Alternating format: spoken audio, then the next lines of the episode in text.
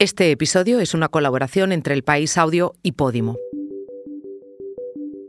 Y paso a continuación a informarles de la composición del nuevo gobierno de coalición formado por el Partido Socialista y por Sumar.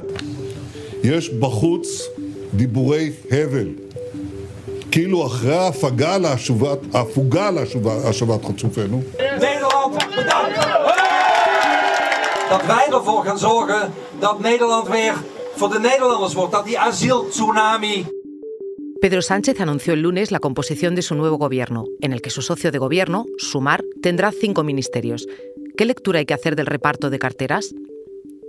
En Israel empezó un alto el fuego de cuatro días en el que israelíes y palestinos entregarán al otro bando algunos de sus rehenes. ¿Supondrá esa pausa un punto de inflexión en la guerra? Y en Países Bajos, la ultraderecha ganó por primera vez y de manera contundente al resto de partidos políticos. ¿Funcionará el cordón sanitario a la hora de formar gobierno?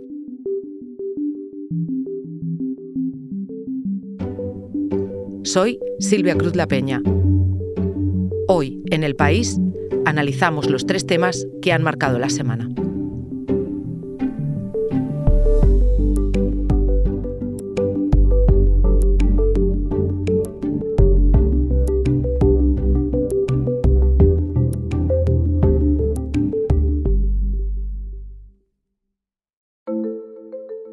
Congreso de los Diputados acogerá el próximo 29 de noviembre la apertura solemne de la decimoquinta legislatura.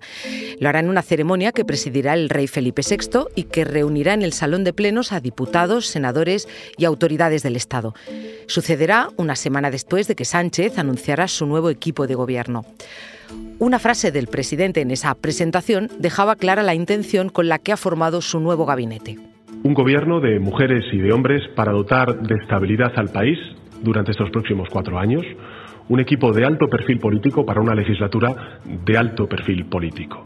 Alto perfil político, dijo el presidente Javier. Sí, alto perfil político, alto voltaje político, da igual. Y la verdad es que nos estamos acostumbrando ya a este tipo de legislaturas. Javier Casqueiro es mi compañero de la sección de Nacional. Javier, vamos a profundizar un poquito en esos términos. ¿Qué era lo que estaba queriendo decir Pedro Sánchez con eso de alto perfil político? Pues yo creo que está queriendo decir dos cosas, ¿no? Una, la constatación de que ya en la anterior legislatura y en las campañas electorales que hemos vivido justo antes del verano, el clima político de este país ha sido de crispación constante. Yo creo que él no se engaña y es consciente de que la legislatura que empieza efectivamente a partir del día 29 va a ser así o peor. Y dos, que para prepararse ante ese escenario necesita un equipo eh, pues para ese tipo de confrontaciones, para ese tipo de disputas políticas en el Parlamento y en general en los medios de comunicación y que, por lo tanto, la remodelación está pensada precisamente para afrontar ese tipo de legislatura de alto perfil político, más que de gestión. Javier, en ese gabinete de alto perfil político hay ministros que repiten, otros que son nuevos, pero destaca, por ejemplo, lo mucho que se ha fortalecido en ese grupo a Félix Bolaños. Yo creo que todos los analistas eh, hemos coincidido en una cosa, ¿no? Es verdad que el presidente ha nominado formalmente y en el Boletín Oficial del Estado a cuatro vicepresidentas, mm, todas ellas del área económica, pero en realidad todos coincidimos que aquí lo que hay es sobre todo un vicepresidente político sin esa cartera, ¿no? Y ese es, sin ninguna duda, Félix Bolaños. Y es, es verdad y es así, no hay muchos precedentes de un ministro que tenga tres ámbitos, ¿no? Relaciones con las Cortes, es decir, Parlamento, presidencia, que es todo lo que tiene que ver con la Moncloa, por decirlo de alguna manera, y justicia, ¿no? Y tal cantidad de competencias y de departamentos bajo su mando eh, además de asuntos prácticamente de Estado, que tienen que ver con las grandes negociaciones políticas y los grandes asuntos pendientes y que se van a afrontar en esta legislatura, particularmente en la amnistía. Es él el que ha perfilado los detalles de esa ley tan polémica y es él el que la va a llevar adelante, tanto desde el punto de vista parlamentario, que es una de sus competencias, como desde el punto de vista de la justicia. ¿no? Y te decía hace un rato alto perfil político y alto voltaje. Bueno, pues este es un personaje de alto perfil político que además se va a ver arropado por algunos ministros que también acceden al Ejecutivo, tipo Óscar Puente, tipo Pilar Alegría con más competencias, tipo María Jesús Montero con una vicepresidencia, precisamente para arropar un equipo político hmm. que es verdad que era una de las grandes carencias de Pedro Sánchez en la anterior legislatura. Como has dicho, entre las tareas de Bolaños están presidencia y justicia. Dime, Javier, eh, ¿tiene alguna base la crítica que ha hecho estos días el PP al decir que peligra la separación de poderes? Es verdad que no es usual, pero bueno, hasta cinco comunidades autónomas dirigidas por el PP tienen repartidas las competencias, este tipo de competencias de la misma manera. Y además, cuando hablan de que esto puede ser una vulneración de la división de poderes en un país, hay que matizar muy mucho, ¿no? Porque una cosa es que tú seas ministro de Justicia y propongas leyes y lleves, digamos, la dinámica política de todo lo relacionado con la justicia y otra cosa es que no haya un poder judicial en España. Lo estamos viendo, por ejemplo, de jueces de la Audiencia Nacional que están clarísimamente, digamos, torpedeando algunas iniciativas políticas del gobierno, ¿no? Es evidente que hay división de poderes en España, pero es verdad también, y eso es, hay que decirlo así, que en una sola figura, en este caso de Félix Bolaño, se ha concentrado muchísimo poder. Javier, hablemos del poder también de los socios de gobierno. Eh, a Sumar se le han adjudicado cinco ministerios, Trabajo, Cultura, Derechos Sociales, Consumo y Agenda 2030, Sanidad y el único que es de nueva creación, Infancia y Juventud. ¿Cómo interpretas esta adjudicación? Bueno, lo primero que hay que decir es ningún departamento de Estado está en manos de Sumar. Todos esos ministerios que son, digamos, estructurales del funcionamiento de un gobierno y de un Estado están en ministerios que encabezan figuras socialistas. ¿no? Esto es un, no es un detalle menor. Luego, mm. no está Unidas Podemos en el gobierno y eso es uno de los grandes conflictos a ver cómo se resuelve y cómo se desarrolla en esta, en esta legislatura que está empezando a arrancar. ¿no? Algunos han llegado a decir, y yo estoy bastante próximo a eso, que uno de los principales problemas que va a tener Pedro Sánchez no va a ser precisamente con esos socios tan variopintos que tiene el Parlamento, tipo nacionalistas catalanes o vascos, sino fundamentalmente cómo se resuelve el conflicto evidente que hay dentro de Sumar, ¿no? con las exministras haciendo oposición ya diaria y abierta a cualquier cosa que se emprenda desde este Ejecutivo naciente. Yo creo que eso es uno de los grandes conflictos que está por ver cómo se desarrolla y que tiene muy mala pinta, Silvia. Javier, lo vamos a ver en los próximos días y seguro que volvemos a hablar. Gracias. Gracias a ti. Un momento, ahora volvemos. Pero antes, te contamos una cosa. Hoy en el país te recomendamos Tenía la duda. Judith Tiral pregunta lo que siempre ha querido preguntar a alguien que sabe responder. A una persona, ¿cuál sería la manera adecuada de decirle que va a fallecer? No hay que decirle a alguien te vas a morir. A mí que me digan te quedan tres meses, eso lo quiero saber si yo lo pregunto. Tú no le puedes decir te estás muriendo, te vas a morir dentro de dos semanas o tres, si esa persona a mí no me lo ha preguntado. Tenía la duda es un podcast que puedes ver y escuchar en Podimo. Porque escuchas mientras te informas con las mejores historias, te regalamos 30 días gratis de suscripción a Podimo, la app de podcast y audiolibros. Date de alta en podimo.es barra hoy en el país. Después solo 4,99 euros al mes. Quiero decirles que Argentina tiene futuro, pero ese futuro existe si ese futuro es liberal.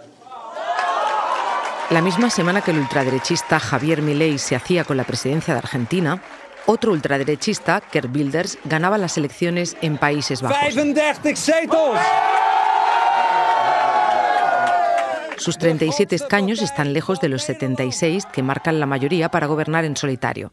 Pero es la primera vez en 10 años que en este país de casi 18 millones de habitantes no gana la derecha liberal, a la que pertenecía el hasta ahora primer ministro Mark Rutte, que ha quedado tercero en estos comicios. Para entender con qué promesas electorales lo ha conseguido y qué opciones tiene de gobernar en una Europa donde hasta ahora estaban funcionando los cordones sanitarios a la ultraderecha, le pedí a mi compañera en La Haya, Isabel Ferrer, que me diera algunas claves. ¿Quién es el ganador? Gerd Wilders. Tiene 60 años y empezó su carrera política como un liberal de derecha en el mismo partido que ha estado al frente del gobierno holandés durante la última década. Escribía discursos para los líderes liberales y luego fue asesor de política exterior. Viene de una familia de clase media del sur del país, su padre trabajaba en una empresa que fabricaba fotocopiadoras y él estuvo en una aseguradora y en un banco. Se siente muy cercano a Israel, a donde ha viajado a menudo es diputado desde 1998 y en 2006 creó su propio grupo, el Partido por la Libertad. En 2008 publicó en Internet una película donde se recitaban versos del Corán para subrayar lo que Bilders considera el origen de la violencia musulmana. Ha sido multado por insultos y discriminación a grupos religiosos y éticos y lleva al menos seis guardaespaldas porque está amenazado dada su postura sobre el Islam. ¿En qué contexto social y político ha conseguido su victoria? La extrema derecha no había vencido desde 1945 y la reacción del electorado contra el gobierno saliente de centro derecha tiene mucho que ver con los escándalos que han afectado de lleno a la ciudadanía en la anterior legislatura. Son dos en especial. Se acusó de fraude erróneamente a miles de padres que tenían derecho a subsidios familiares. Eran de mayoría inmigrante y el Ejecutivo tuvo que admitir que hubo discriminación. Luego ha contado el desespero causado por los terremotos que se derivan de la extracción de gas natural en un yacimiento que hay al norte del país. El gobierno siguió adelante a pesar de los peligros para la seguridad de la población y no solo ha tenido que pedir perdón, ha cerrado la veta para evitar desastres. De modo que la sensación de que los gobernantes ignoraban a la ciudadanía se ha sumado a ello los vaivenes con la política de inmigración en particular el flujo de refugiados que enfrenta a derecha y a izquierda. En este panorama, durante las elecciones, Wilders dijo que iba a poner a Países Bajos y a los holandeses por delante, que se ocuparía de los problemas de la gente, y eso ha tenido un efecto reunificador. Ha hecho una campaña muy bien modulada y luego él mismo se ha sorprendido del tamaño de la victoria, porque ha ganado en todo el país. ¿Cuáles son las medidas más llamativas de su programa? Ha hecho carrera con su rechazo frontal al Islam y lo que denomina islamización de la sociedad holandesa. Propone prohibir el Corán, cerrar las mezquitas y las escuelas musulmanas. Y dice que recuperar la soberanía nacional es necesaria y para ello hay que restringir la inmigración.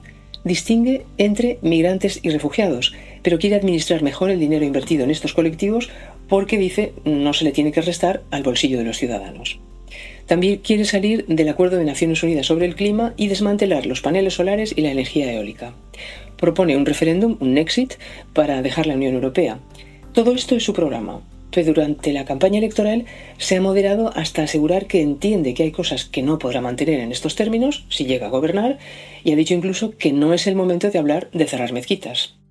En una Europa marcada por los cordones sanitarios a la ultraderecha, ¿encontrará Bilders aliados para formar gobierno? La coalición más probable sería, sobre el papel, entre Bilders, los liberales de derecha, un nuevo partido de centro derecha que se llama Nuevo Contrato Social y el grupo que representa al sector agrario tendrían mayoría en el Parlamento, pero los liberales de derecha ya se han descolgado y dicen que solo están dispuestos a apoyar al nuevo gobierno con Bilders al frente desde el Congreso. Eso complica las cosas para el nuevo contrato social, que tiene 20 escaños en sus primeras elecciones, pero va a tener que decidirse, porque sin los liberales, que acaban de descolgarse, no es posible un gobierno de centro derecha con mayoría. Ahora lo que empieza es la fase de consultas. A las 7 de la mañana del viernes, las 6 en España, dio comienzo la tregua de cuatro días pactada entre Israel y Hamas tras casi siete semanas de guerra. Junto a la ayuda humanitaria, el punto fuerte del acuerdo es la entrega de rehenes, que se está produciendo de manera muy medida y pautada. Mientras esto ocurría, llamé a Antonio Pita, corresponsal del país en Jerusalén, para que me explicara qué supone esta pausa en un conflicto que ha causado ya más de 14.800 muertos en el lado palestino y 1.200 en el israelí. Hola Antonio. Hola Silvia. Antonio, cuéntame de dónde parte ese acuerdo, qué países lo han hecho posible. Se trata de una gestión a través de mediadores principalmente Qatar, pero también ha sido importante el, papel de Egipto y de Estados Unidos. Entonces, todo supone irse mandando mensajes entre Hamas y Israel a través de todos esos mediadores, teniendo en cuenta además que el liderazgo de Hamas en Gaza está básicamente incomunicado y encerrado en túneles para que no puedan trazar dónde se encuentra. Antonio, ¿y qué puntos eh, incluye ese acuerdo? Son tres elementos principales lo que ofrece Hamas es la liberación de 50 rehenes de los aproximadamente 240 que tiene en sus manos, todos ellos mujeres y niños. A cambio, Israel libera a 150 presos palestinos, también mujeres y menores, que es un ratio muy inferior al de los anteriores canjes que ha habido de rehenes por preso entre Israel y los palestinos. Hay además cuatro días de tregua que Israel llama simplemente pausa humanitaria, en los que no va a bombardear ni hacer movimientos de tropas y que las milicias palestinas tampoco lanzan cohetes contra Israel.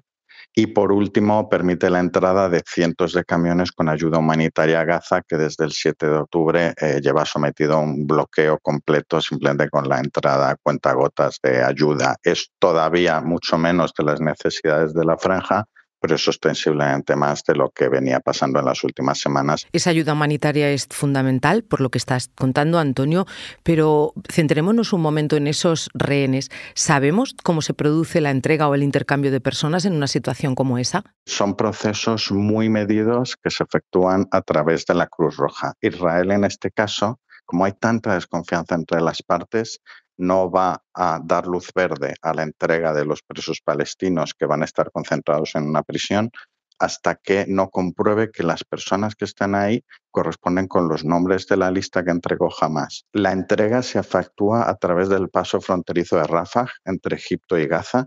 Posteriormente son trasladados a Israel y son llevados a hospitales con un protocolo muy estricto para que estén alejados de los medios de comunicación, para lidiar con el trauma que pueden arrastrar, donde van a ser tratados, por lo menos van a estar dos días ahí.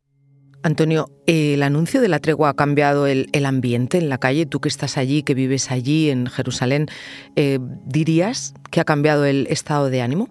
Sí, ha cambiado tanto entre israelíes como entre palestinos.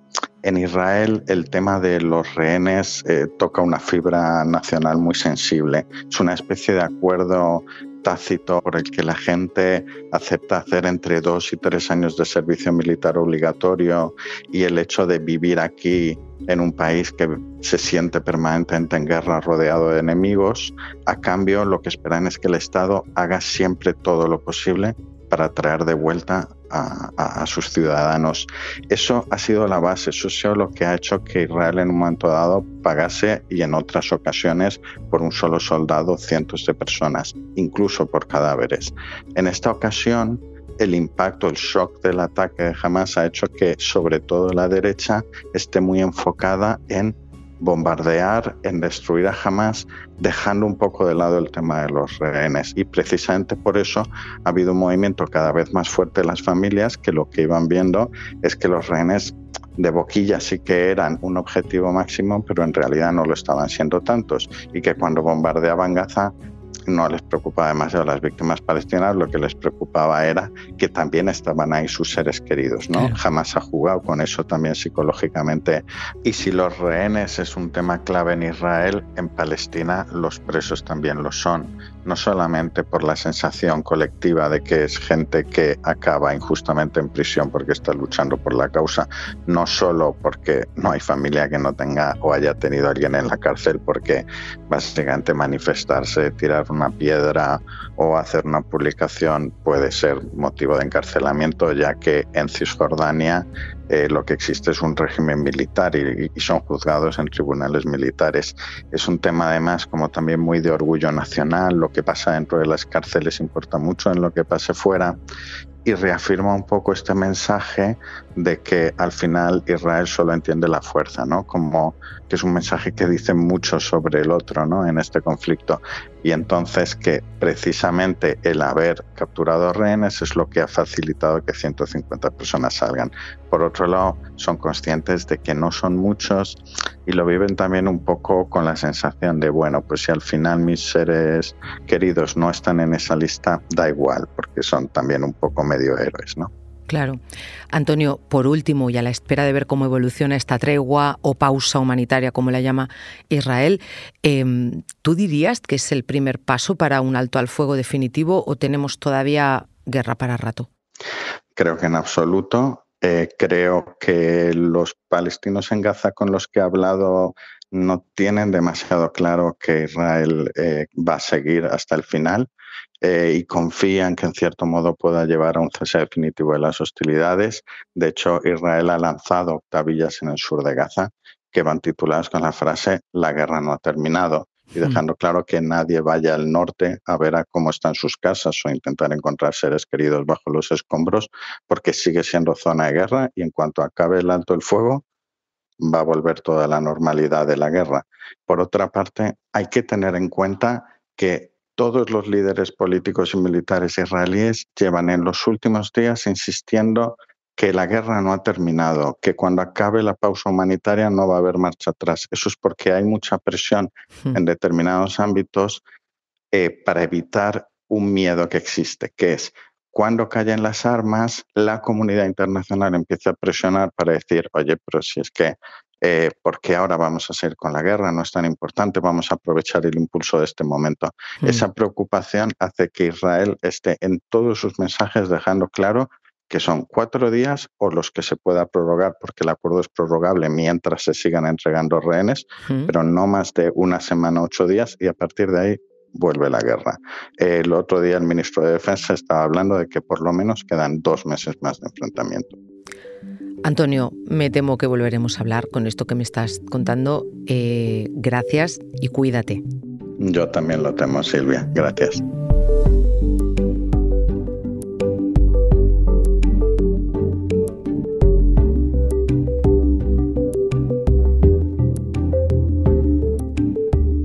Este episodio lo han realizado José Juan Morales y Javier Machicado.